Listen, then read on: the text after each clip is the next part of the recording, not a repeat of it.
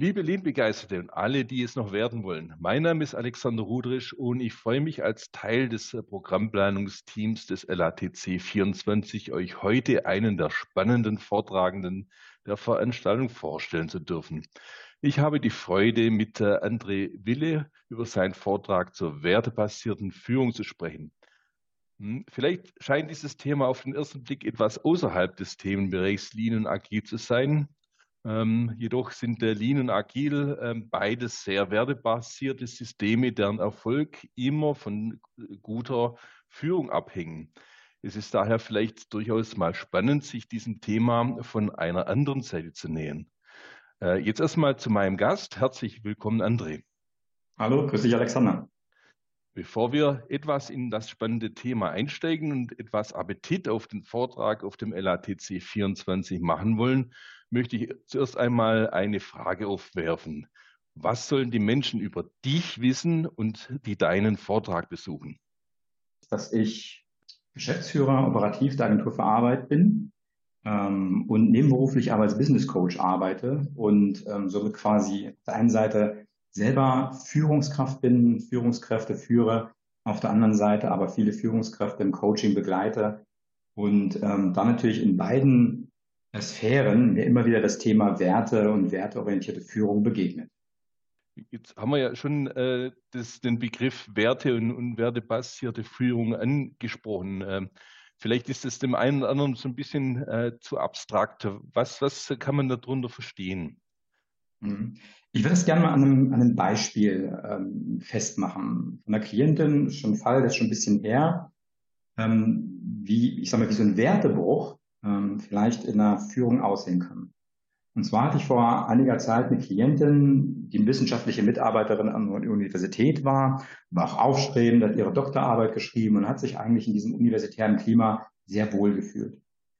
Und, und dann hatte sie einen Kollegen, der am Anfang so mit kleinen Anzüglichkeiten kam. Diese Anzüglichkeiten wurden immer, immer mehr und immer mehr und irgendwann hat sich die Kollegin dann belästigt gefühlt. Sie hat mit dem Kollegen gesprochen er hat das aber alles abgetan und sie solle sich nicht so haben.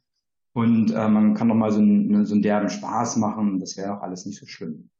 Die Späße wurden aber immer derber ja, und die Kollegin, die wissenschaftliche Mitarbeiterin, hat sich immer unwohler gefühlt und ist auch immer un, mit einem Unwohlseingefühl zur Arbeit gekommen, hat auch schon eine ähm, Schlafstörung gehabt, hat Magenprobleme gehabt und hat sich dann entschieden, bei ihrer Führungskraft, bei ihrer vorgesetzten Führungskraft eine Beschwerde einzureichen.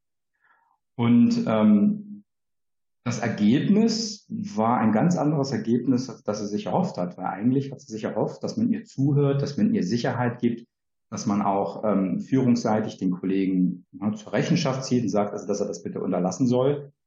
Ähm, das Ergebnis war ein ganz anderes. Die Führungskraft ähm, hat das versucht zu relativieren.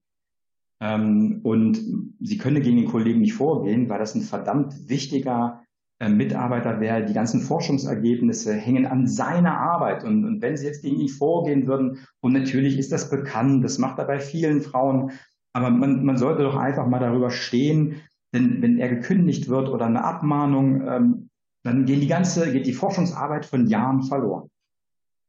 Und ähm, ich glaube, das ist ein ganz gutes Beispiel, wie wertebasierte Führung nicht funktioniert. Ne? Wenn wirklich Werte gebrochen werden und hier gerade die Werte Sicherheit, Gerechtigkeit. Ne? Die Mitarbeiterin hat das Signal bekommen, ähm, es ist egal, was du machst, es ist egal, wie du dich belästigt fühlst, halte das aus.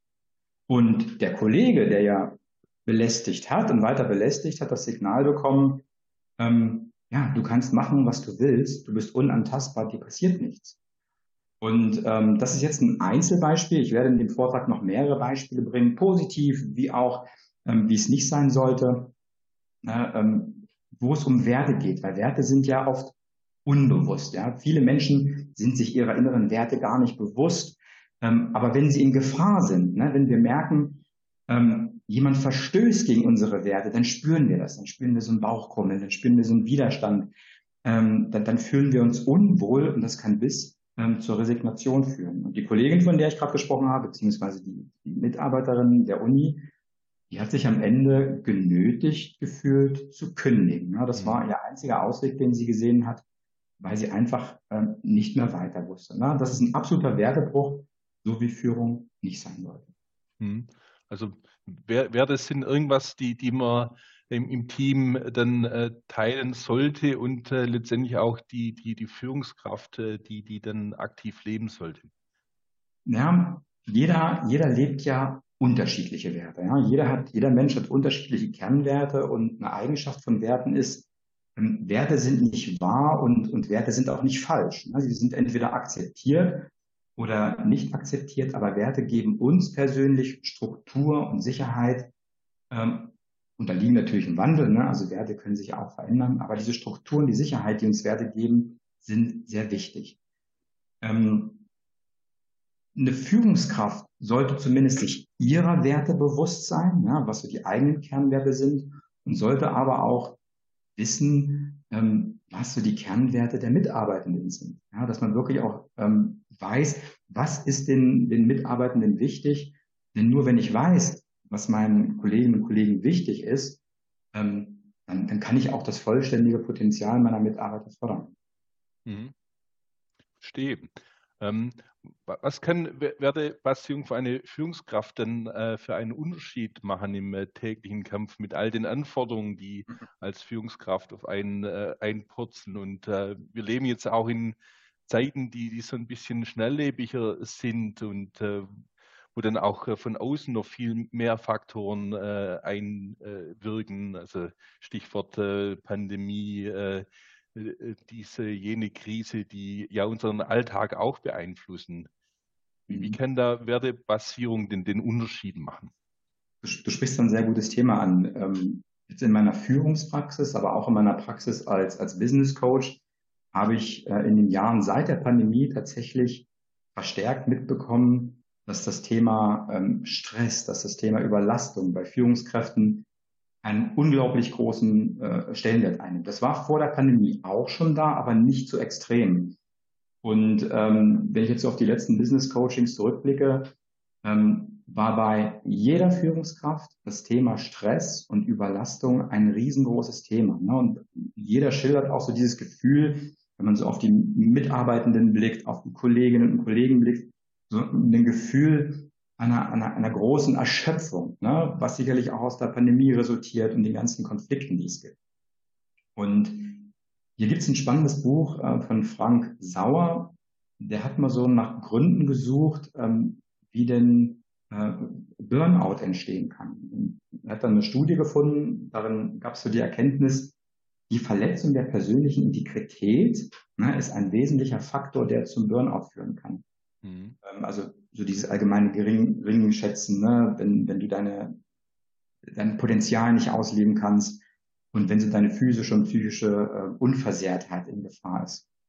Und da sehe ich tatsächlich gerade eine Gefahr in dieser momentanen ähm, Erschöpfungsphase, in der wahrscheinlich wir uns oder viele sich von uns befinden, dass wir so zu diesen rudimentären äh, Führungsstrukturen zurückkommen. Ne? Dass wir sagen, okay, wir sind äh, als Führungskräfte so belastet, wir versuchen einfach nur unser Tagesgeschäft zu bewältigen, versuchen einfach nur so das, die, die Big Points ähm, abzuarbeiten, aber so die Zeit mit den Mitarbeitenden, uns für die Mitarbeiter zu interessieren, für die Mitarbeitenden, äh, sehe ich die Gefahr, dass das auf der Strecke bleibt.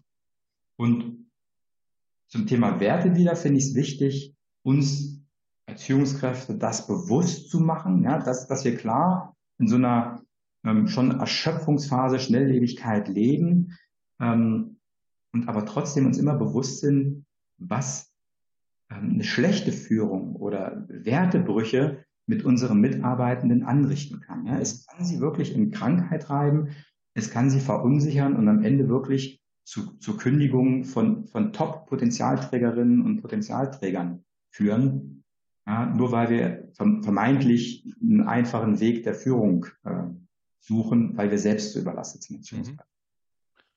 Ja, und ich höre dann auch noch ein bisschen anderen Aspekte raus, ähm, wenn man jetzt so ein System hat wie, wie Lean oder auch äh, Agile, äh, die ja drauf fußen, dass man gemeinsam einen äh, Verbesserungsprozess geht, wo jeder Mitarbeiter sich mit seiner Expertise einbringt, ist natürlich ähm, ein ganz, ganz wichtiger Punkt, diese psychologische Sicherheit, dass das eben jeder äh, weiß, er kann äh, frei sprechen und äh, seine Ideen einbringen, ohne jetzt plakativ gesprochen einen auf den Deckel zu kriegen. Und so wie ich es rausgehört habe, spielt der da auch diese ganze Wertethematik und die, die Folgen daraus mit rein. Mhm.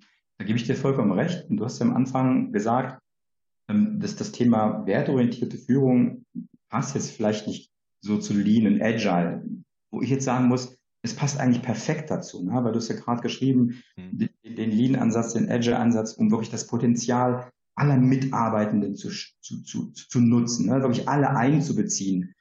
Und wenn es mir oder uns als Führungskräften gelingt, werteorientiert zu führen, dann, dann bringen wir unsere Mitarbeitenden dazu, wie du sagst, psychologisch, in psychologischer Sicherheit zu agieren und somit wirklich ohne Ängste arbeiten zu können und ihr ganzes Potenzial auch entfalten zu können. Und das ist doch das Schönste, ne? wenn jeder Sinn in seiner Tätigkeit wahrnimmt, sich wertgeschätzt fühlt und so agieren kann, wie er ist und sich halt nicht verstellen muss. Und dann kann ich mein Potenzial auch ausleben. Ne, das klingt nach einem sehr, sehr schönen äh, Ziel von Führung. Wer sollte sich denn deinen Vortrag unbedingt nicht entgehen lassen? alle, ihr, ihr, müsst alle kommen. Das ist wirklich ein total spannendes Thema. Ich habe viele schöne Praxisbeispiele äh, aus meiner Coaching-Praxis dabei. Ähm, Spaß beiseite. Das, das Thema ist für, für Personalleiter, für Personalentwickler, für Führungskräfte ist das ein ähm, tolles Thema. Und ich würde mich einfach freuen, ähm, ja, wenn die, die es interessiert, vorbeischauen und wir am Ende noch äh, miteinander diskutieren können. Weil das ist ja auch mal bereichernd, ne? wenn dann wirklich die, die, die, die verschiedenen Positionen, die verschiedenen Gedanken dann nochmal ausgetauscht werden. Also eigentlich sollten alle kommen. Es wird ein toller Vortrag, tolles Thema. Ich freue mich auf euch. Gut, die Halle ist groß genug, dann hoffen wir, dass wirklich alle kommen. Vielen, vielen Dank, André, für dieses äh, wirklich sehr inspirierende Gespräch. Ich danke dir. Liebe Lean-Begeisterte und äh, Agilisten, dieser und viele weitere spannende Beiträge könnt ihr am 14. und 15. März des nächsten Jahres im sicherlich verrücktesten Lean-Event des deutschsprachigen Raumes in Mannheim miterleben. Karten äh, dürft äh, ihr gerne beziehen über die Homepage äh, leanbase.de. Äh, ich freue mich, möglichst viele von euch in Mannheim begrüßen zu dürfen. Sei frei nach Max Giesinger, einer von 1111. Bleibt gesund. Bis dann.